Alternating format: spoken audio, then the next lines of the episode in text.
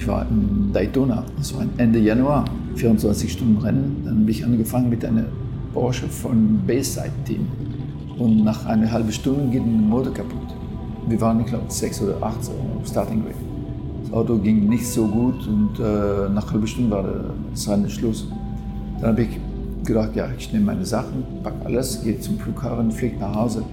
Und auf dem Parkplatz habe ich äh, Bob Wollek getroffen, er hat mich gestoppt. Er meinte zu mir, was machst du? Ich fahre nach Hause, fahre nach Hause. nee, nee, nee, nee, du fährst nicht nach Hause, du kommst mit mir, du fährst mit mir jetzt. Ich habe ein Auto, mein Auto kann gewinnen, aber ich fahre mit zwei Leuten, die sind so langsam, ich habe da, da, keine Chance und äh, komm, hilf mir. Da habe ich gedacht, okay, gut, umgedreht, Auto geparkt, bin in den Paddock gegangen und die zwei anderen Fahrer AJ Voigt und Alonso Senior. Und die waren mit dem Porsche sehr langsam, die waren noch nicht motiviert. Und ich bin von dem Moment bis zum Ende des Rennens immer mit Doppelstins mit, mit, mit Bob gefahren. Ich doppelt, dann Bob doppelt und so, bla bla. So, so ging es. Und wir sind von 17. Platz bis zum ersten Platz gegangen. Wir haben das gewonnen.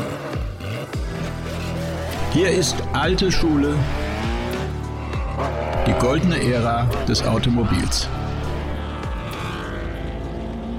Mein Name ist Carsten Arndt und in der heutigen Folge erlebt ihr eine absolute Weltpremiere. Und da lehne ich mich nicht so weit aus dem Fenster, denn ich bin mir zu 100% sicher, dass es noch niemals einen Podcast gab, in dem irgendwann im Hintergrund Live-Musik läuft, die kein geringerer als Walti Brun spielt. Und es könnte auch sein eigenes Geburtstagsständchen sein, denn Walti wird heute, also am 20. Oktober, wo diese Folge erscheint, 80 Jahre alt. Lieber Walti, wenn du diese Folge hörst, meinen herzlichen Glückwunsch, ganz sicher auch im Namen meiner vielen Hörer und danke für so viele tolle Rennen und Geschichten, die du uns in deinem Leben beschert hast. In dieser Folge rede ich übrigens mit einem der wichtigsten Fahrer von Brun Racing, dem Belgier Thierry Boutzen. Und ich bin immer noch ganz fasziniert, wie viele Sprachen er so flüssig spricht konnten wir uns zum Glück auf Deutsch einigen, aber Thierry Butzen im Interview, Walter Brun macht Musik. Was ist da eigentlich los? Ich verrate es euch, kürzlich wurde nämlich ein neues Buch präsentiert. Brun Motorsport 1966 bis 2009 heißt es und genau genommen sind es drei Bücher im Schuber, denn Waltis Sohn Sascha hat die Corona-Zeit genutzt und tausende von Fotos aus aller Welt gesichtet und ein umfassendes Werk über seinen Vater zusammengestellt, das jetzt pünktlich zu dessen 80. Geburtstag im Sportfahrerverlag erschienen ist. In diesem Rahmen und dank Saschas Hilfe hatte ich die Gelegenheit, mit Thierry Butzen zu sprechen und darum ist diese Folge auch etwas kürzer, als ihr es bei mir gewohnt seid und ich habe mich wahnsinnig gefreut, dass er überhaupt so lange mit mir reden konnte, denn ständig sind alte Weggefährten vorbeigekommen und wir wollten natürlich auch nichts vom Event verpassen und hier ist er jetzt für euch, der ehemalige Formel 1 und Sportwagenpilot Thierry Butzen. Okay, Thierry, wie ging deine Liebe zum Motorsport los? Gute Frage. Gute Frage. Wenn du meine Mutter fragst, sagt sie, dass ich professionell geworden bin mit drei Jahren alt. Ich hatte damals entschieden, Formel-1-Fahrer zu sein, mit drei Jahren alt. Wusste ich schon. Und äh, ich habe das geschafft. Das war nicht einfach. ich musste sehr viel daran arbeiten, um bis zum Formel 1 zu gehen und dort Formel 1 zu bleiben, auch zehn Jahre lang. Aber so hat das äh, angefangen. Ich war immer, immer an großer Race-Fan. Und äh, ja, es hat funktioniert. Aber mit dreieinhalb hattest du Vorbilder in der Familie oder hast du, nee, hast du warst niemand, du mal an Ich habe nur Rennen Fernsehen gesehen. Okay. So ein paar Rennen so. Und äh, ich habe das gehört. Ich habe von, von Santa Claus so eine kleine Ferrari bekommen, wo ich drin sitzen kann. Ich habe den ganzen Tag durch, durch die Wohnung gefahren mit, mit äh, dieser kleinen Ferrari. Und naja, ich weiß nicht wie. Und äh, aber das ist so, so die, diese Racing Spirit war in mir. Ich okay. hatte Benzin im Blut, vielleicht kein Blut, aber Benzin ja. ja. Ich meine, den Wunsch haben ja viele, vielleicht nicht mit drei, aber ein paar, paar Jahre später. Ähm, sind da viele Autos schon mal zu Schrott gegangen, bis du 18 warst? Nein, das war so in. Äh, das, das war ein, ein schwerer Punkt für mich. Ich musste bis meinen 18. Geburtstag warten, um in einem Rennauto zu, zu sitzen. Weil in Belgien durfte du nur auf die Strecken gehen mit, mit einer Lizenz, einer, Führerschein. Nicht nur Führerschein, aber auch die, die Rennfahrlizenz. Ja, dann musste ich bis 18. Lebensjahr warten. Ich bin natürlich ein bisschen, ein bisschen verrückt gefahren mit dem Auto von meinen Eltern äh, durch die Gegend. Die Polizei hat einmal gestoppt, als ich, ich glaube, ich war zwölf. Haben mich gestoppt. Es war sehr lustig, weil äh, der Polizist hat mich zurück nach Hause gebracht mit dem Auto und mit, äh, ich war nicht so weit von, von zu Hause. Mein Vater war da und der Polizist hat gesagt, Ihr Sohn ist verrückt, er ist mit dem Auto weggefahren. Mein Vater meinte, ja, ja, ich weiß, kein Problem. Für mich macht er das, aber das ist nicht erlaubt, aber das ist so egal. So, nee, ich hatte immer, immer sehr viel, sehr viel Hilfe von meiner psychologische und äh, moralische Hilfe von meinen Eltern. Okay.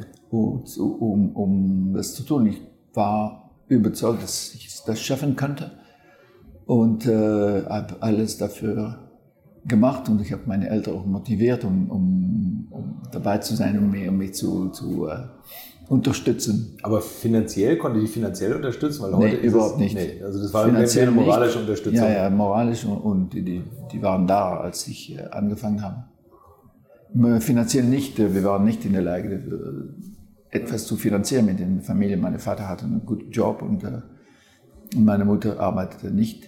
Aber ich musste selbst meine Sponsoren suchen, um, um fahren zu können. Aber das war so das, was deine Eltern dir auch mit auf den Weg gegeben haben, dass du erst eine Ausbildung abschließen sollst, oder? Ja, das war ein sehr, sehr wichtiger Punkt, weil äh, mein Vater hat mir immer gesagt, ich, du musst ein Diploma in deinen Händen haben. Weil wenn es nicht glückt in, in Rennerei, wenn du nicht gut, bist, gut genug bist oder wenn du keinen Sponsor findest oder wenn, es nicht, wenn du das nicht schaffst, musst du was anderes machen können. Und äh, ich habe das äh, dann äh, Ingenieur studiert und gleichzeitig habe ich äh, Rennen angefangen mit 18, 19, 20. Ich habe auch meinen Militärdienst gemacht.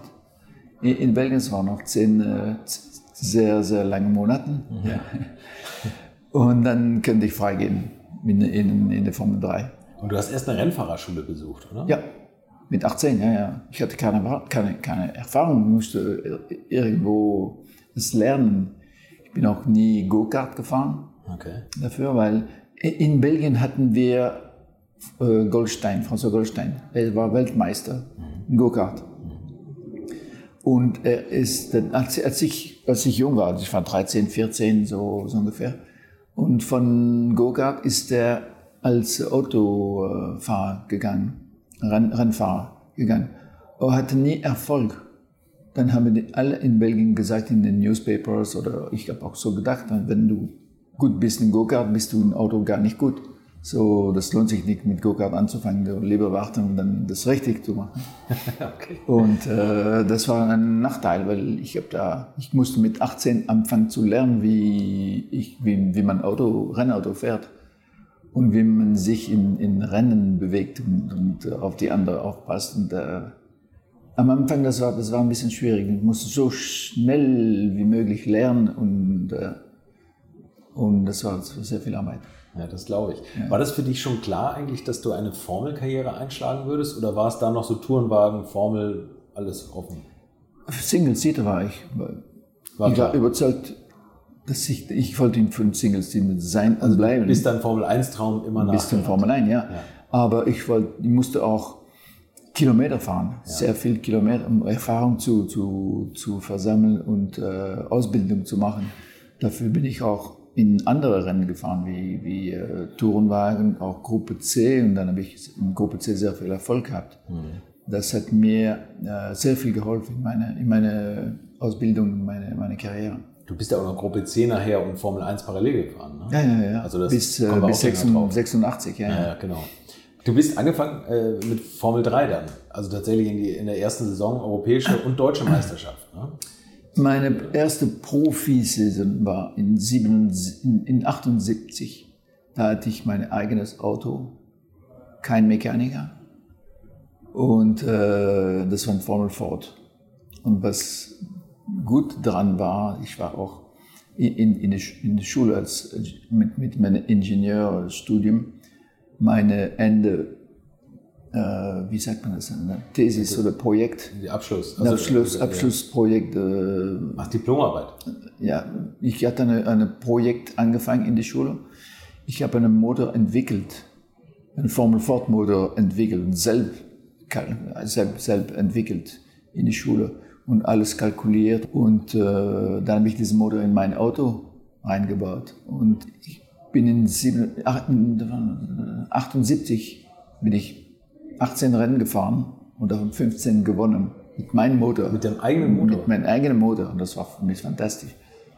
So. Okay, nicht nur konnte ich fahren, sondern ich konnte auch Motoren bauen. Das war für mich eine, eine, eine, fantastische Geschichte. Und du hattest da immer noch keinen Mechaniker, sondern hast alles nee, selber... Nee, ich hatte nur einen Helfer, ja. die ab und zu zum Rennen kam.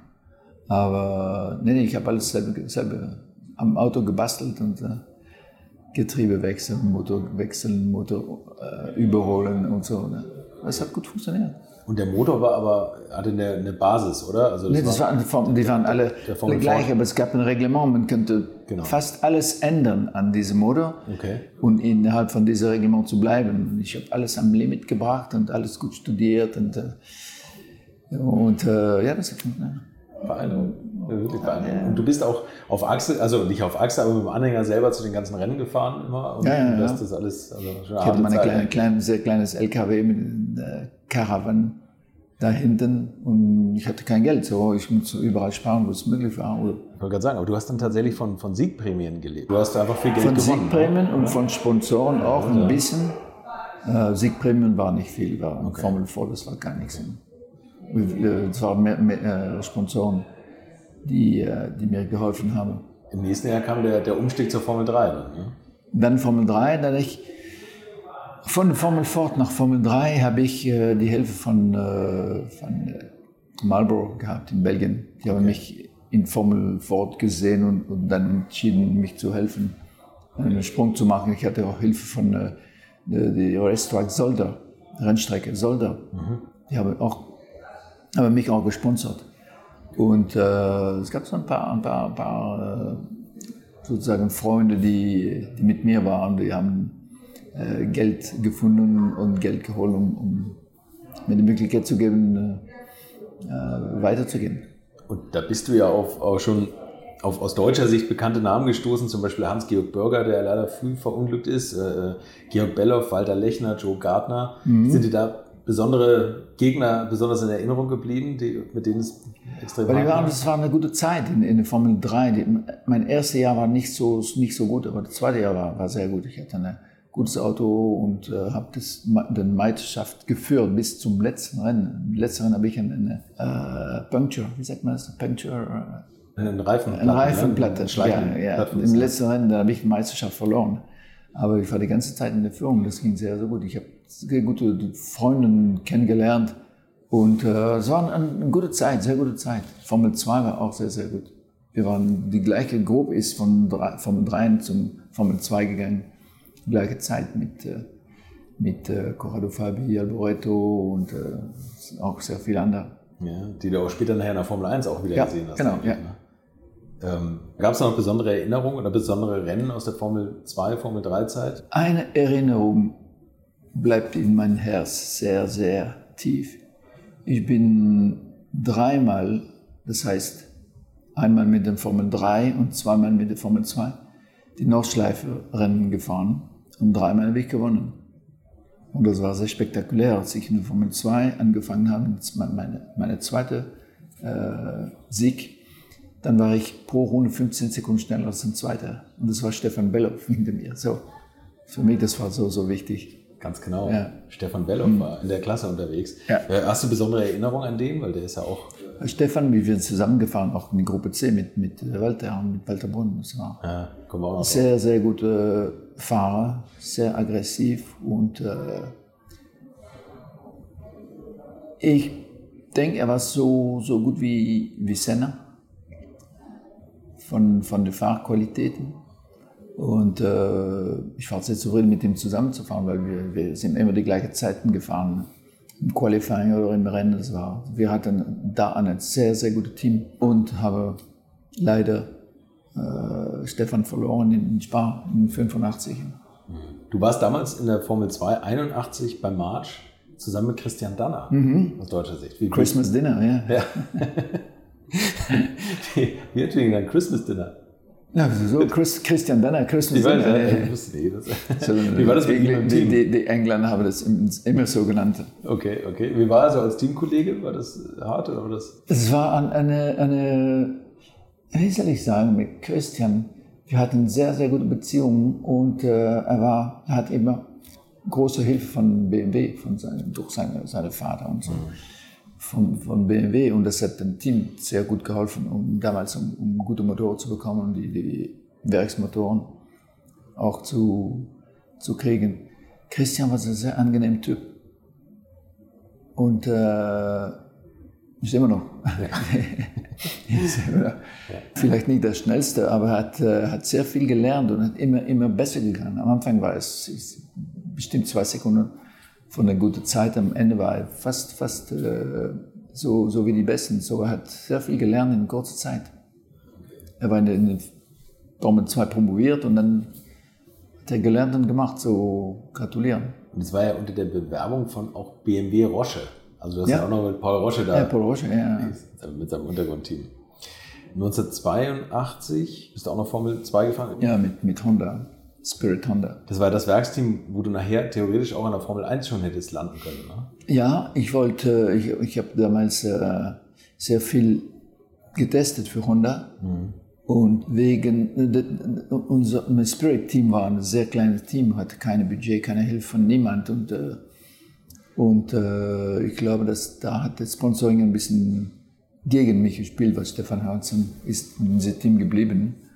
Und äh, weil, weil äh, hat eine, eine Hilfe von Sponsoren größer als meine. Aber ich wollte auch nicht unbedingt dort bleiben. Ich war jetzt zufrieden, woanders zu gehen, weil äh, ich habe ganz Entwicklung von diesem Motor gemacht. Das hat mir äh, sehr, sehr gefallen. Aber danach wollte ich richtig Rennen fahren und nicht mehr entwickeln, um, um mehr zu, zu, zu, zu lernen, mhm. Mhm. Wie, wie es läuft. Und dann habe ich mich entschieden, nach Arrows zu gehen. Und das war in, in 83. Das war sehr gut. Ich habe sehr viel gelernt. Sehr viel. Ich bin vielleicht ein bisschen zu lange bei Arrows geblieben. Dann habe ich die Chance gehabt, nach Benetton zu, zu gehen. Das war für mich fantastisch. Wann war eigentlich der Moment, dass du Profi wurdest? Also, dass du von der Rennfahrerei leben konntest? Oh, 78. Ich hatte äh, so Leben, ja, ich musste, musste mein Geld irgendwo verdienen. Und, äh, und ich habe jeden Tag Pasta gegessen, das war nicht teuer, und das, das war möglich. Brot und Pasta, äh, ich habe davon gelebt, ja, sehr sicher. Äh, aber richtig, um, um Geld zu, um meine erste, als ich in der Formel Ford, Formel 3, Formel 2 war, dann habe ich mich selbst finanziert mit meinen Sponsoren und meine erste, wie sagt man, Gage mhm. habe ich in der Formel 1 bekommen bei Arrows. Meine zweite Saison war Arrows. Okay, also aber immerhin hast du bei Arrows eine mhm. Gage bekommen. Da gab es ja auch mal viele Formel 1-Fahrer, die noch Geld mitbringen mussten. Oh, ja, ja, Sponsor. Ne? Ja. Erstes Jahr habe ich Geld mitgebracht. Ach so. Ja, ich musste eine halbe Million, halbe Million, 500.000 Dollar bringen, um äh, meinen Sitz zu kaufen, weil Jackie Oliver hatte überhaupt kein Geld und äh, das war entweder das oder er musste das Auto wegnehmen von von, äh, von der Szene, Scenery. So. Eine halbe Million? Ja.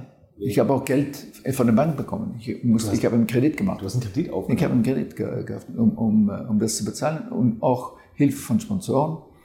Und äh, ja, dann habe ich das langsam zurückbezahlt. Ich glaube, das hat vier oder fünf Jahre gedauert, dass ich das alles zurückbezahlt habe. Das heißt, wenn das schief gegangen wäre, dann wärst du überschuldet? Ja, wäre bankrott gewesen. Und dann Okay. Nee, ich, man, muss, man muss Risiko nehmen im Leben. Und äh, ich wusste, dass es war kein, kein Unsinn, das war, das war äh, kalkulierte Risiko. Aber ich wusste, wo ich gehen wollte, wo ich gehen konnte. Und 500.000 Dollar war für mich sehr, sehr, sehr viel Geld. Aber ich wusste, wenn ich das schaffe, wenn ich den nächsten Schritt schaffe, dann kann ich das zurückbezahlen. Dann hat es funktioniert. Dein erster Grand Prix war äh, Spa ja. 1983 der Heim Grand Prix eigentlich. Ne? Genau, ja, ja. Ja, also, ja ich, hatte, ich habe einen Vertrag unterschrieben, das war nach Monaco. Monaco Grand Prix war, war Chico Serrano noch im Auto. Und, äh, aber er hat überhaupt kein Geld und äh, musste sowieso weg von, vom Team. Dann habe ich meinen Vertrag unterschrieben. Äh, und äh, ich konnte in Spa anfangen. Das war für mich ideal, weil in Spa konnte ich viel belgische, kleine belgische Sponsoren. Wenn du das Auto siehst, wenn du ein Bild von Auto siehst, damals, ich hatte, ich weiß nicht, 30 oder 40 Sponsoren, die alle so, so 300, 400, 500 Euro bezahlt habe, um, um dort zu sein. Okay. Schön Das war, das war eine gute Zeit. Ja. Wie war denn das für dich, das, das Gefühl, im, auf einmal im Formel-1-Auto zu sitzen, die Geschwindigkeit? Das war, das war unglaublich. Das Auto zu fahren war nicht so schwierig, das war nicht viel schneller als in Formel 2. Formel 2 war auch schon hohes Niveau, ne? Ja, ja, ja, ja. Aber so das, mein erstes Ziel war, in Formel 1 zu, zu gehen, das zu erreichen. Als ich das erreicht habe, dachte ich mir, hm, erster Schritt ist gemacht, jetzt müssen, muss ich weitergehen.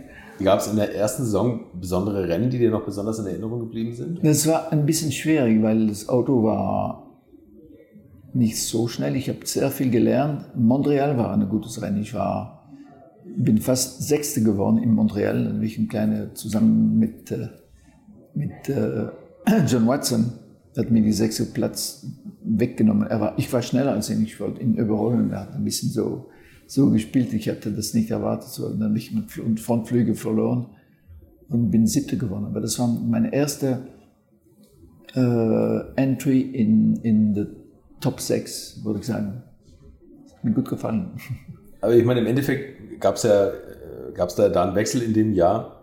BMW ist das erste Mal Weltmeister Ja. geworden mit einem Turbomotor, Genau. was ja tatsächlich nochmal eine ganz andere Leistungsliga auf einmal war. Ne? Ich glaube, ihr seid mit Ja, 600 wir PS hatten, wir gefahren. hatten 525 PS. Ja, okay. BMW war 800, 900, weiß ich nicht mehr. Und wir wir hatten die Formel 1, wir hatten zwei Kategorien. Das war eine, eine Kategorie war Saugmotor und die gute Kategorie war Turbo. Die waren viel zu schnell. Aber ich war da zum, zum, zum Lernen am Anfang. Ich hatte nicht viel Erfahrung und dann gleichzeitig bin ich auch Gruppe C gefahren. Genau, das ging zu der Zeit auch schon los. Ja, ja. 83, in 83 Bist du den US Porsche hat, gefahren? hatte ich keine, keine, keine, keine Deal, kein Auto. Und der Jöst hat mich, die, die, das erste Rennen war in Monza, erste Gruppe C-Rennen für Weltmeisterschaft in Monza. Und ich glaube, am Donnerstag von Monza hat er mich angerufen und meinte, ja, Stefan Johansson müsste für mich fahren, weil er ist nicht da, er kann nicht kommen. Weiß nicht warum, nicht mehr warum. Bist du frei? Ich meine, ja, ja, ja, ja. Kannst du nach Monza kommen? Ich meine, ja, ja, sicher, sicher. Fünf Minuten später war ich im Auto, flat out nach Monza. Und äh, ich hatte keine Ahnung, über, über diese die Porsche habe ich nie gefahren. Monza kennt ich, aber mit Formel 3, nur mit Formel 3, das sind Autos, die 200 Stundenkilometer Maximum fahren. Mit Porsche ist 300 etwas. So, ich musste eine ganz kurze Zeit das Auto lernen, Benzinverbrauch lernen, Turbo lernen und äh, das alles äh, anpassen an, an diese Rennstrecke. Und zum Glück war Bob Wollek da, hat hat mir sehr viel, sehr viel geholfen, um das schnell zu lernen. Wir haben das Rennen gewonnen. Unglaublich, oder? Unglaublich, Ich meine, ja, Bob ja. Wollek hast du ja öfter mal das Cockpit geteilt. Ja, ja, oh ja, sehr, sehr, danach ja sicher. Ja.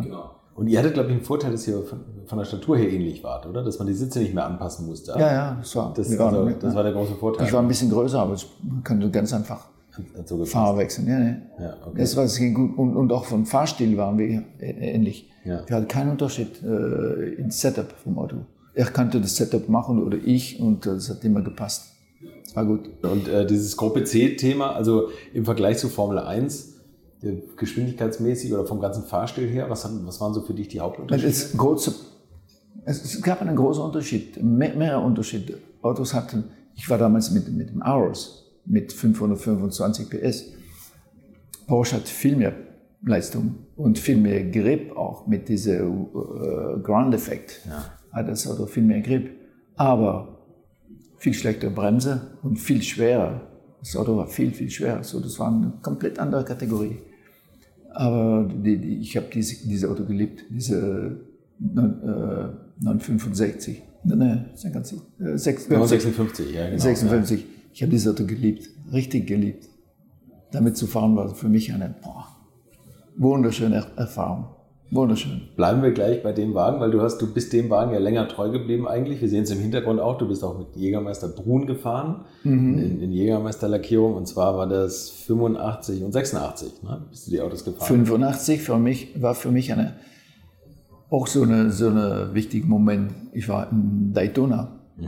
Das war Ende Januar in Daytona, 24 Stunden Rennen. Dann habe ich angefangen mit einer Porsche von Bayside Team. Und nach einer halben Stunde geht ein Motor kaputt. Wir waren, ich glaube, sechs oder acht Start auf, uh, Starting Grid. Das Auto ging nicht so gut und äh, nach einer halben Stunde war das Rennen Schluss. Dann habe ich gedacht, ja, ich nehme meine Sachen, packe alles, gehe zum Flughafen, fliege nach Hause. Und auf dem Parkplatz habe ich äh, Bob Wolle getroffen. Er hat mich gestoppt. Stopp, stopp, stopp, stopp. Er meinte zu mir, was machst du? Ich fahre nach Hause, fahr nach Hause. nee, nee, nee, nee, du fährst nicht nach Hause. Du kommst mit mir, du fährst mit mir jetzt. Ich habe ein Auto, mein Auto kann gewinnen. Aber ich fahre mit zwei Leuten, die sind so langsam. Ich hatte, ich hatte da, da keine Chance und äh, komm, hilf mir. Habe ich gedacht, okay, gut, umgedreht, Auto geparkt, bin in, in, äh, in, äh, in den Paddock gegangen und die zwei anderen Fahrer waren AJ Voigt und Alonso Senior. Und die waren mit dem Porsche sehr langsam, die waren noch nicht motiviert. Und ich bin von dem Moment bis zum Ende des Rennens immer mit Doppelstins mit, mit, mit Bob gefahren. Ich doppelt, dann Bob doppelt und so, bla, bla, bla. So, so ging es. Und wir sind von 17. Platz bis zum ersten Platz gegangen. Wir haben das gewonnen. Und das war für mich fantastisch. Fantastisch. Und auf dem Rückweg nach dem Rennen, auf dem Flugplatz in, äh, in Daytona, habe ich Walter Brunn getroffen. Er meinte zu mir, jetzt fährst du für mich in die Gruppe C. Ja, gerne. Jetzt sagen, wenn weiter das sagt, dann gibt es da kein Zurück, ne? Ja, gerne. Und dann, dann so, so hat es angefangen. Okay. Wie, wie war es bei, bei Walter im Team? Super. Es war eine echte Familie. Das war ein, ein Race-Team. Wir waren alle sehr, sehr motiviert. Ja.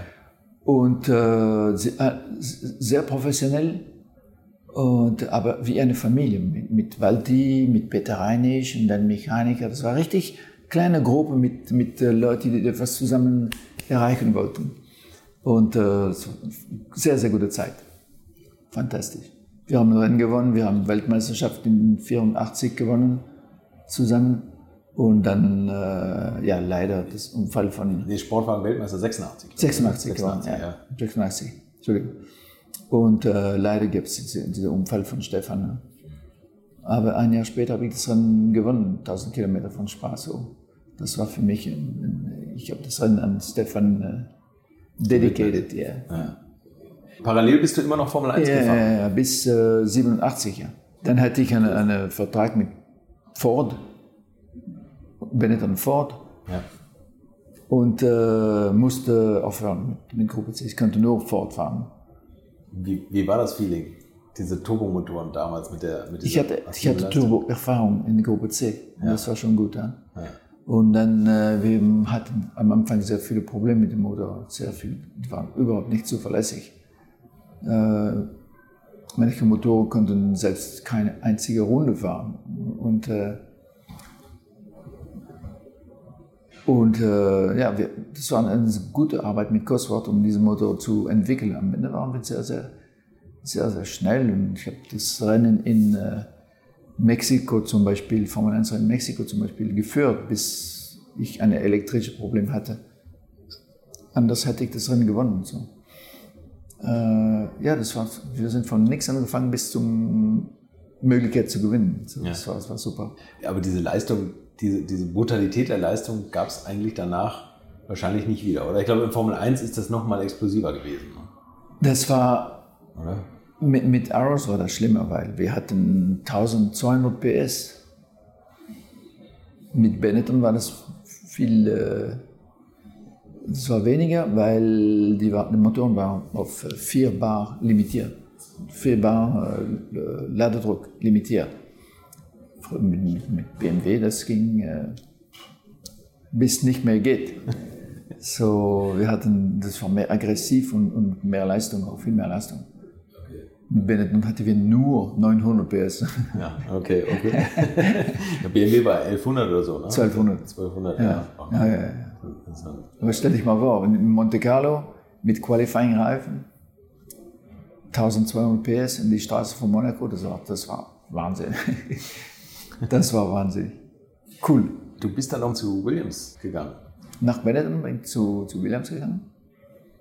Und dann gab es positiv und negativ positiv war, dass das Auto war, der Motor war super, super. Das Auto war nicht so gut. Aber das, was ganz negativ war, ist, äh, als ich angefangen habe, dann die ersten Testen in äh, Rio de Janeiro, da habe ich einen sehr, sehr schweren Unfall gehabt. Und mein meine Körper war total, äh, wie soll ich sagen, ich war verletzt, aber ich wusste nicht genau, wie und was und wie kann ich das, das lösen. So, das hat ungefähr sechs Monate gedauert, um wieder richtig fit zu sein. Und äh, sobald es besser gegangen habe, dann habe ich Rennen gewonnen, wie äh, Kanada und äh, Adelaide. Aber da, in der Zwischenzeit war das sehr, sehr, sehr schwierig. Der erste Rennen war wahnsinnig schwierig. Kann das sein, dass bei Williams der Rennstall war, wo am meisten Politik hinter den Kulissen stattgefunden hat auch? Politik kann ich nicht sagen. Nicht, das war nicht nur Politik, ja sicher, aber nicht, nicht nur Politik. Das war Williams, mit Frank Williams, äh, die haben das als Business gesehen. Nur Business. Und die haben alles auf Business konzentriert. Das heißt Geld und, und Renngewinn. Und der Rest zählt nicht. So wie die, wie die, die Fahrer, wie die Mechaniker, wie die, die Nee, man muss gewinnen. Wenn man nicht gewinnt, dann muss jemand weg und jemand neu muss seinen Platz nehmen. So, das war diese, diese Atmosphäre war, war nicht äh, immer angenehm. Nicht wie bei Boom. Uff, nein. Oh nein. Es war keine richtige Familie. Nee, es war da. Es war so. Ich, du, du, du hattest ein Gefühl, du gehst dort zum Arbeiten, nicht um einen Sport zu genießen. Bei Benetton war das so. Benetton und Brunn waren sehr, sehr, sehr ähnliche Atmosphäre. Okay. Und ich bin mit, mit Theo Fabi gefahren das erste Jahr und dann mit Sandro Nannini im zweiten Jahr. Mhm. Theo war ganz ruhig, aber Sandro war ein sehr, sehr lustiger Typ. Okay. Wer war also der härteste Gegner für dich in der, in der Formel 1-Zeit? Also in der, im eigenen Team, der härteste mein Team? eigenes Team? Äh, Ricardo Patrese. Ja? Bin auch mit Gerhard gefahren und das war so auch. Aber Gerhard war, hatte in der Formel 1 und in der Rennerei wenig Erfahrung. So im Qualifying war er immer oder fast immer schneller. Wir hatten vom 16 Rennen bin ich 13 Mal schneller gewesen als, als Gerhard. Aber er war am Lernen und dann später ist er viel, viel besser geworden. Mhm. Du, bei, bei Williams hast du ja das Rennen Ja, nee, nein, nein. 1990, Ungarn. Ungarn, ja. Ungarn. Ja. Und das war eigentlich ein Sieg, der vielleicht eines, eines der stärksten Rennen von dir auch, oder? Ja, das war, das war für mich. Ich hatte, ich hatte, meine Auto war nicht, war gut im Qualifying. Ja. Ich hatte Pole Position. Im Rennen war das so, so und äh, mein Team war auch nicht vorbereitet, um Reifen zu wechseln. Die waren nicht trainiert. Und ich dachte, wenn ich das Rennen als Erste starten kann, erste Kurve, erste, dann habe ich das gewonnen. Ich wusste, dass, dass ich war gut genug, das Auto war gut genug, um, um dort zu bleiben. Hätte ich, Geld, äh, hätte ich äh, Reifen gewechselt, wie alle anderen, hätte ich das Rennen verloren, weil mein Team war nicht gut genug in der Box. Also ich hatte keine Wahl. Ich musste fahren, so schnell wie möglich, aber auch so langsam wie möglich, um die Reifen zu, zu, zu schonen. Und das hat funktioniert bis zur letzten Runde. Von hinten hat immer Senna Druck gemacht. Ja, ja, ja, die haben, die haben alle probiert. auch Senna, aber es hat nicht funktioniert. Gab es dann eine große Feier bei Williams nach dem Sieg? Oh ja, im Flugzeug vielleicht. Im Flugzeug, aber, weg. aber für Frank Williams war das gar nicht so gut, dass du gewonnen hattest. Nee, die, die, die hat, vor dem Rennen hat, der- hat der Frank mir gesagt, äh, ich glaube, wir werden nicht weitergehen zusammen. Vor dem Rennen. Und dann habe ich das Rennen gewonnen. Das war ungünstig. Ungünstig. Und äh, him, oh, Frank und seine äh, mit, mit äh, alle, alle, alle Teamleute sind nach dem Rennen mit, äh, sofort weggegangen. Ich bin von dem Podest zurück zum Motorhome gegangen, war niemand, war leer, waren alle weg. so, so, war- so, so, ist, so war Williams Team. Die waren so, die waren so, das ist Business, Business, Business und keine Emotionen. Und als Fahrer ist es ab und zu komisch und äh, nicht so angenehm. Wobei ich glaube, dass das jetzt gerade ins Gegenteil verkehrt wurde mit Jost Capito als Teamchef. Der Jost habe ich kennengelernt bei Porsche auch. Er war bei Porsche, ja. Mit dem GT1. Ja. Du, du bist dann zu Ligier gegangen und das war vielleicht eher keine gute Wahl. Ich habe keine, keine Wahl, endlich. Weil Frank hat mir, er war in Besprechung mit Mansell. Mansell hatte, ich glaube, ein Jahr aufgehört. Und wollte zurück und war nicht sicher und bla bla bla. Dann hat Frank auch große Sponsor bekommen von, von Labat, aber nur wenn Mansell zurückkommt. Okay. So, ohne Mansell wäre ich geblieben. Und er hat mich bis Dezember so gehalten. Ne? Ich wollte unbedingt bleiben, aber, aber die andere Möglichkeit sind alle, alle andere Türen sind zugegangen, außer bei Ligier. Und da hatte ich, war ich bei, mit, äh, von Renault unterstützt, um dort äh, ein Team zu erstmal lernen, wie was nicht funktioniert und dann versuchen, etwas besser davon zu machen. Und äh, bin da zwei Jahre geblieben. Das war keine. Das zweite Jahr war etwas besser als das erste, aber, aber beides, beide, beide Jahre waren grundsätzlich schlecht. Schlecht. Und das war für mich auch, ich habe da auch ein bisschen Interesse verloren. Ich war immer noch motiviert, aber ohne, ich, ich hatte gute Autos, nicht die besten Autos, aber gute Autos, gut genug zum Gewinnen. Und dann von dieser Position einen Schritt zurückzugehen, war schwierig. Und dann habe ich mir gedacht, ich fahre lieber Gruppe C und, oder, oder GT1 oder wo, ich, wo es Spaß macht. Du hast dann trotzdem nochmal, nach, nach zwei Jahren, bist du nochmal zu Jordan gegangen, ne? Mhm. 1993. Also das war, ja, das war, das war auch ein Fehler, weil das Auto war zu klein. Die war für Barrichello gebaut. Und Barrichello ist so, so groß, 1,20 Meter. Und ich konnte in das Auto nicht passen. Ich habe dann äh, Eddie gefragt, etwas zu tun, um das Auto vielleicht in einem Monocoque etwas länger zu, zu Ich brauchte ungefähr 10 Zentimeter. Und hat er nie gemacht, er hatte kein Geld dafür. So. Ging nicht und dann, dann, dann habe ich aufgehört. Es war zu gefährlich für mich. Ich konnte das Auto nicht lenken und dann mit ein bisschen Übersteuern war nicht mehr zu halten. Es war gefährlich, endlich gefährlich zu fahren. Man kann sich das gar nicht vorstellen, dass man einen Sport ernsthaft betreiben soll und jemand baut das Auto zu klein. Ne? Oder das ja, passt ja, nicht. die war für, nicht für mich gebaut. Okay. Ein, entweder war das Auto zu klein oder war ich zu groß. Ah, Ja, vielleicht. Ne? Wie, wie war Eddie Jordan als Teamchef? Der gilt ja auch als. Äh, Es ist ein verrückter, ganz verrückter Typ und äh, Businessman, unglaublich gutes Businessman, unglaublich gut.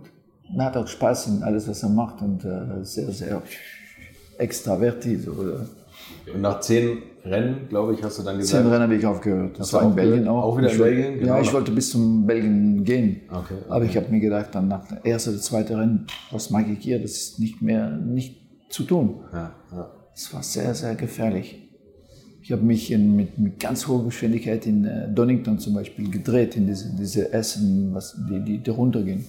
Gedreht und ich konnte das, ich hatte kein Gefühl vom Auto, das war unmöglich. Und ich habe ab und zu sehr, sehr große Angst gehabt, aber ich wollte nicht so weggehen, ich wollte bis zum belgischen Grand Prix gehen und dann, dann aufhören. Nach 163 Rennen. Hast du das jemals bereut, eigentlich, das aufgehört zu haben, Formel 1? Nee, nee, nee, nee.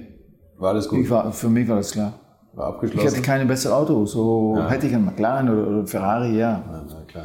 Ja, ja, sehr gern. Gab es einen, einen Traumrennstall für dich, wo du gerne gefahren wärst damals? Ferrari. Ferrari? Ferrari. Okay. Ja. Und ich hatte damals Sprache mit, als, als Ayrton, Ay- Ayrton Senna war mein bester Freund. Wir waren sehr viel zusammen, wir haben sehr viel gesprochen über, über alles. Und äh, er hat einmal diese, die, die Möglichkeit, nach Ferrari zu gehen. Und er meinte, wenn ich nach Ferrari gehe, dann kommst du mit mir. Dann habe ich auch gesagt, okay, gut. Aber das hat nicht funktioniert. So, ich habe diese, diese Möglichkeit nicht gehabt. Ich hatte auch einmal einen Termin mit, äh, mit der Ferrari-Mannschaft in Monte Carlo. Und Das war nach, in meine, meine äh, Benetton-Zeiten. Aber dann war das, diese Möglichkeit nicht mehr da. Senna, wo du gerade sagtest, ihr wart befreundet, der ist auch der Partneronkel von, dein, von einem Sohn Mein, von dir. mein zweiter Sohn, ja. Ja, okay. Mein zweiter Sohn, das war Ayrton Senna. Und dann ist er gestorben. Dann haben wir Michele gefragt, um das zu übernehmen, diese, diese, diese Funktion. Er hat es gemacht und dann ein bisschen später ist er auch, auch gestorben im Rennauto. So, mein zweiter Sohn ist ein bisschen, Kein Partner. hat kein, keine, kein Glück mit äh, Ja, das stimmt. Motorsport, ist, ist gefährlich. Und, äh, Und dann ging es ja extrem äh, erfolgreich nochmal für dich weiter in der Sportwagen-Weltmeisterschaft. Ne? Mit Porsche, GT1, ja, mit der GT1, ja, ja, das war super. Super 14 Zeit. Stück und Le Mans. Ja. Sie geht sehr, sehr gut und das war ein gut, gutes Team. Porsche-Team war auch damals äh, ein kleines Team. Von, von der Größe, das war nicht so, so wie früher mit, mit äh, 62, das war, ein, das war ein kleines Team.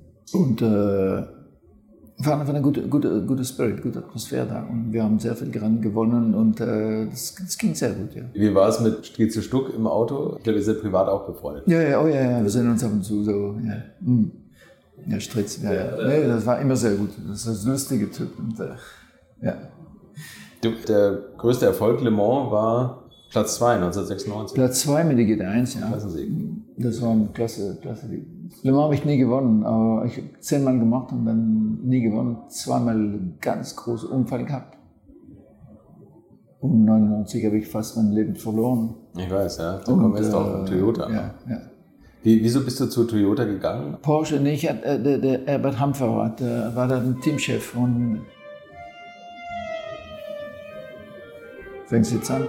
Ist das, ist das falsch? Wir müssen das. Herbert Hampfer, mit dem zweite Jahr bei Porsche mit der GT1 ging so so. Wir waren nicht ultra kompetitiv. Das Auto brauchte ein bisschen mehr Entwicklung, um schneller zu gehen und so. Und er musste Entscheidungen treffen. Äh, was wechseln wir? Auto, Fahrer und er, wollte sich äh, als Chef äh, wichtig machen und er hat mich einmal telefoniert und meinte, wir machen weiter, aber nicht mit dir. Dann dachte ich, okay, gut. Dann war ich bei Toyota. Ich hatte, aber Toyota hat nur ein Rennen gemacht, das war Le Mans. In 88 und dann in 80 auch. Und parallel bin ich für Champion Racing in Amerika gefahren. Und das war für mich sehr gut, weil in 88 habe ich äh, diese Meisterschaft gewonnen in Amerika. Und wie war das bei Toyota? Toyota ist mit einem Riesenaufschlag nach Le Mans gekommen, mit einem Riesenteam. Ein Riesenteam, ja. Und äh, das Nachteil war, das Auto war super. War super, super, super. Und wir hatten auch sehr viel getestet. Wir haben Testen gemacht in Castellet, 36 Stunden nonstop. Das hat alles funktioniert. Aber es ist nicht Le Mans. Le Mans gibt es andere Probleme, andere äh, Schwierigkeiten. Und äh, sehr, sehr große Team, sehr schnelle Auto. Das war das schnellste Auto. Aber zu wenig äh, Erfahrung. Mhm. Zu wenig. Dafür haben wir das erste Jahr war ich auch in, in, in Führung und ich habe so 30 Minuten vom Ende ich einen Getriebeschaden gehabt und äh, konnte das Auto nicht mehr zurückbringen in die Boxen. Leider. Leider habe hab ich das verloren und dann 99 habe ich meinen Unfall gehabt. Ja, 99 der Unfall auch in Führung liegend? Ja, ja. das war, das Auto war noch besser dieses Jahr und äh, es war ganz einfach. Wir hatten gewinnen können ohne Problem. Ohne Problem. Und, äh, und äh, ja. Hat einen, einen Porsche-Fahrer, glaube ich, übersehen. Ja, Radfahrer, ne? Porsche-Fahrer mit dem GT3 oder GT2 ja. hat mich gesehen und ist in mir reingefahren. In der Mitte von 3 Uhr morgens. Und es war sehr schwer. Sehr schwer Unfall. Ich habe da, äh, war erstmal 25 Minuten im Auto, ohne Gefühl den Beinen Schulter gebrochen, die Rippen war im Lungen drin und äh, so. Sehr schlecht. Und äh, ich bin ins Spital gegangen in Le Mans, musste da zwei Tage bleiben, weil ich hatte zu viel Blut und zu viel Wasser in, in die Lungen, um transportiert zu, zu werden. Mhm. Dann bin ich nach Paris gegangen. Ich habe da zwei, zwei große, zwei acht Stunden Oper, äh, Operationen gehabt von, von Professor Sayan und er hat mich gerettet. Ich habe sofort mein Gefühl in die Beine zurückgefunden und dann, aber ich bin sehr, sehr tief gegangen, sehr tief gegangen. Das Kein, war geplant, dass es dein letztes Rennen war? Ne? Ja, das war geplant, ja. Also das war jetzt nicht so, dass du gesagt hast, nee, naja, mal gucken, das war, das war so geplant. Ich habe zu meiner Frau gesagt, ich mache Le Mans und dann, wenn ich Le Mans gewinne, mache ich Schluss. Wenn ich nicht gewinne, dann mache ich meine Saison in Amerika bis zum Ende. Ich hatte da einen Vertrag für, für diese Saison und müsste einen Vertrag äh, einfüllen. So, ja, ich habe stoppen müssen, aber das war so ziemlich, ziemlich hart. Und danach habe ich so ungefähr zwei Jahre gelebt mit Schmerzmitteln. Zwei Jahre? Dreimal im Tag musste ich das nehmen, weil das war, der Schmerz war so unglaublich stark. unglaublich stark. Im, Im, Rücken, in den Beinen oder was? Ja, vom, vom Rücken, im Rücken, ja. Und äh, dann könnte ich anfangen zu, zu normal laufen, gehen. So, und dann ist es besser und besser und besser gegangen. Nach vier Jahren könnte ich wieder Sport treiben. Aber das war so viel Arbeit, so viel Arbeit, um, um die Muskulatur wieder aufzubauen. Mein linkes Bein zum Beispiel war nichts, war nur der Knochen da. Gar nichts mehr, gar nichts mehr. Alles war weg. Das war der mit Abstand härteste Unfall ne? in deiner Rennfahrerkarriere, oh, ja, logischerweise. Ja. Also das Zum Glück war das das letzte Rennen, nicht das erste. Stimmt. Sonst, ja. Als letzte Rennen kann, kann man das akzeptieren. Ja, so ist das und dann geht, geht es weiter. Und du hast aber schon parallel äh, ein, ein zweites Standbein aufgebaut, nämlich Flugzeughandel. Ja, aber das war ein Hobby für mich. Äh, ich, mit, mit, zwei, mit was, 22, 21 habe ich lernen, äh, fliegen lernen. Ich hatte meinen Flugschein und dann, als ich bei Benetton war, hatte ich ein bisschen äh, Preismoney. Ich konnte ein kleines Flugzeug kaufen, dann habe ich das verkauft, ein größeres gekauft, dann wieder verkauft, dann noch etwas größer gekauft. Und dann habe ich dann für, äh, Erfahrungen versammelt. Ja. Und dann in 97 ist Heinz Franzen zu mir gekommen und er meinte zu mir, ja, ich möchte gerne ein Flugzeug kaufen wie dein, aber ich weiß nicht, wie das funktioniert. Was war das für ein Flugzeug? Ein Cessna, ein Citation. Ja, okay, so aber schon, schon Jet, richtig was Großes eigentlich. Ja, ja, ne? so ein Jet. Single Pilot. Ich bin immer allein ge ge geflogen. Und äh, dann habe ich das Flieger für ihn gekauft. Das war meine erste Kunde. Heinz Harald? Und das, ja, Heinz Harald. Und sofort danach ist, ist Keke zu mir gekommen. Ich, meine, ich habe hier ein Flugzeug, ich möchte gerne verkaufen. Und Mika sucht etwas. Mika Heikkinen, kannst du bitte einen Learjet für Mika finden? und dann ging es los. Und Michael Schumacher ist auch zu mir gekommen. Bla, bla, bla, okay. so dass ich habe ungefähr zehn Flugzeuge in äh, Auto, in Rennerei äh, verhandelt. Und dann bin ich weiter, ein bisschen weitergegangen. Frankreich, Deutschland. Und dann habe ich Werbung gemacht. Ich habe Firma gegründet. Und, äh, ging es los. Wer von den Formel-1-Fahrern war der härteste Preisverhandler? Michael. Michael Schumacher. Schumacher. Ja, der hat Willi Weber wahrscheinlich gehabt. Ne? nee, nee. Ich war direkt mit Michael. Ja. Ich habe mit Willi nie gesprochen. Okay, okay. Über sein Flugzeug. Nee. Okay. Und äh, ja, das habe ich das entwickelt. Äh, und bis jetzt haben wir 411 Flugzeuge verkauft. 411? 411 Flugzeuge verkauft in 72 Ländern. Das ist international geworden. Wir sind in Monaco basiert. Wir, wir sind neun, neun Leute. Ja. Und wir machen das alles aus, aus Monaco. Das ist wahrscheinlich auch steuerlich ganz attraktiv, oder? Was, aber was, nicht nur das, aber das Wetter ist auch gut. was ist das größte Flugzeug, was du jemals verkauft hast? Äh, wir haben ein äh, Boeing Business Jet und Airbus Corporate Jets. Sind die gleiche Größe wie Airbus, wie 7, Boeing 737 als Business Jet oder Airbus, das ist wie ein 319. Okay, über was für Preise spricht man da? Man spricht über ja, 100 Millionen. Gebrauchte gehen für, für 60, 50, 60 Millionen. Unvorstellbar. Aber ein anderes Business, was du jetzt auch machst und was mir ganz besonders gut gefällt, ist, ist äh, Boots und Classic Cars. Classic Cars, das habe ich, ich habe immer Benzin im Blut, ist, ist, ja. ist immer noch da. Und ja. äh, ich habe alles mit Autos aufgehört nach meinem Unfall. Ich konnte kein Auto mehr sehen, kein mehr hören und äh, war auch in Formel 1 nicht interessiert. Ich weiß nicht, wer Weltmeister gewesen ist in die, so ungefähr die, die zehn Jahre nach meinem Unfall. Die, die habe ich gar nicht verfolgt. Und dann ist das plötzlich langsam zurückgekommen.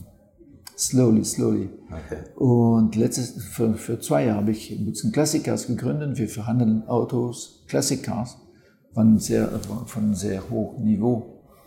Und äh, ich habe das allein angefangen. Und jetzt ist mein Sohn, mein zweiter Sohn mit mir, der etwas mit Senna zu tun hat.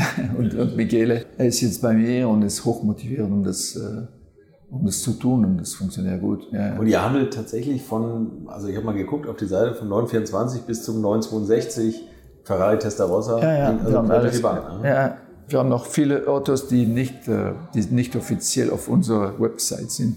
Okay. Die sind sehr confidential, aber wir. Und habt ihr auch ein Showroom in Monaco? Oder? Wir haben ein kleines ein Showroom, in, ist nicht in Monaco direkt, aber daneben in Ventimiglia. Okay. Es gibt eine neue Hafen, die Monaco hat diese Hafen gekauft und das heißt der dritte Hafen von Monaco. Und da sind wir Ventimiglia. Klingt auf jeden Tja. Fall toll. Hat dich das Rennfahrergehen jemals verlassen? Fährst du nochmal wieder? Du bist, glaube ich, Tour Auto gefahren. Tour Auto bin ich gefahren, dreimal schon. Gewonnen letztes, dieses Jahr. letztes Jahr, Dieses Jahr. dieses Jahr gewonnen, ja. Ja, Ja. Das war eine tolle Erfahrung. Tolle Erfahrung. Das ist für mich schwierig, weil ich bin nie Rallye gefahren. Und äh, wenn du eine Porsche fährst mit 170, mit einem Porsche 2 Liter mit 170 PS, das geht noch auf die, die normale Straße. Aber mit dem Cobra dieses Jahr, wir haben 500 PS und- und 950 Kilo. Das ist was anderes. Ne? Das ist eine richtige Attacke, Attacke, Attacke. Und ohne diese Erfahrung äh, war das, ich musste sehr schnell lernen. Ja. Sehr schnell lernen. Aber ich war gelungen. hoch motiviert und es hat funktioniert. Kommen wir, glaube ich, zu meiner letzten Frage. Jetzt muss man dazu sagen, wir sitzen hier bei Walte Brun, der neue Buchpräsentation, und es sind so viele von euch gekommen. Das ist wirklich fantastisch. Und wir sitzen hier in so einem Glaskasten und ständig kommen Leute und, und winken hier rein. Und jetzt musst du natürlich raus und deine alten Freunde wieder treffen. Jetzt kommen wir zu meiner letzten Frage. Die letzten 50 Liter Benzin. In welchem Auto und auf welcher Strecke würdest du die verfahren? Wenn es keine mehr gibt. Ja, wenn es dann noch nichts mehr gibt. Also, ich bin jetzt am Moment, äh, als, als ich Montreal gewonnen habe in Formel 1, Ja. das war in 89 mit der Williams Renault, habe ich das Auto gekauft von Frank Williams. Oh, ah, okay. Und dieses Auto war bei mir im Büro auf der Wand, so schreck, äh, so für, weiß ich, für 32 Jahren so, so geblieben. Und, äh, nein, weniger. War erstmal bei mir und dann, dann im Büro. So seit 2008 ist die, bei mir im Büro. Und ich habe mich entschieden, dieses Auto zu, zu restaurieren und wieder in Gang zu kriegen. Mit einem offiziellen Renault-Motor, mit alles, alles original auf dem Wagen. Und das wird sicher noch zwei, drei Jahre dauern. Aber dann, wenn ich nur 50 Liter habe, aber das reicht mir, um ein paar Runden zu fahren. Und auf welcher Strecke? Welche Strecke? Ja. Lieblingsstrecke wäre äh, No-Schleife. ja okay. No-Schleife, ja. Dass da Die Dämpfer ein bisschen weicher stellen. Ja, ich kann vielleicht mit 50 Liter so zwei Runden fahren, drei Runden mehr. Muss ja nicht Äh, vorwärts Lieblingsstrecke, ja, das ist immer gewesen. Ja, No-Schleife. gehen. Ich kenne Okay. die noch äh, auswendig. Ich kannte gehen mit Augen zu und dann fahren. Das, Hast du noch mehr Formel 1 Autos aus deiner Zeit? nee, nur das. Nur das? Ja, nur die. Okay. Und, und sonst irgendwelche Klassiker? Irgendwie ein Nee. Klasse? Also das Formel 1 Auto. Ich habe nur eine Fiat Cinquecento von 75, äh, auch gut. äh, 57. Okay. 57. Die Dann wird es ein paar mehr Runden schaffen. Thierry, herzlichen Dank für deine Zeit. Ganz Gerne viel schön. Spaß gemacht. Gerne schön. Hat Spaß gemacht, ja. Das war Thierry Butzen für euch. Falls ihr noch ein paar Millionen übrig habt und einen Privatjet sucht oder einfach ein bisschen davon träumen wollt, habe ich euch nochmal den Link zu seiner Firma Butzen Aviation in Monaco in die Shownotes geschrieben. Und da findet ihr auch den Link zu den klassischen Autos, die er aktuell im Angebot hat. Jetzt trinken wir alle noch einen Entelbucher Kaffee auf Waldis 80. Und wenn wir wieder nüchtern sind, gibt es nächste Woche eine neue Folge bei mir. Bis dahin, bleibt nüchtern, fahrt nüchtern und bleibt vor allem gesund. Infos, Bilder und alles Wissenswerte unter der Internetadresse www.alte-schule-podcast.de.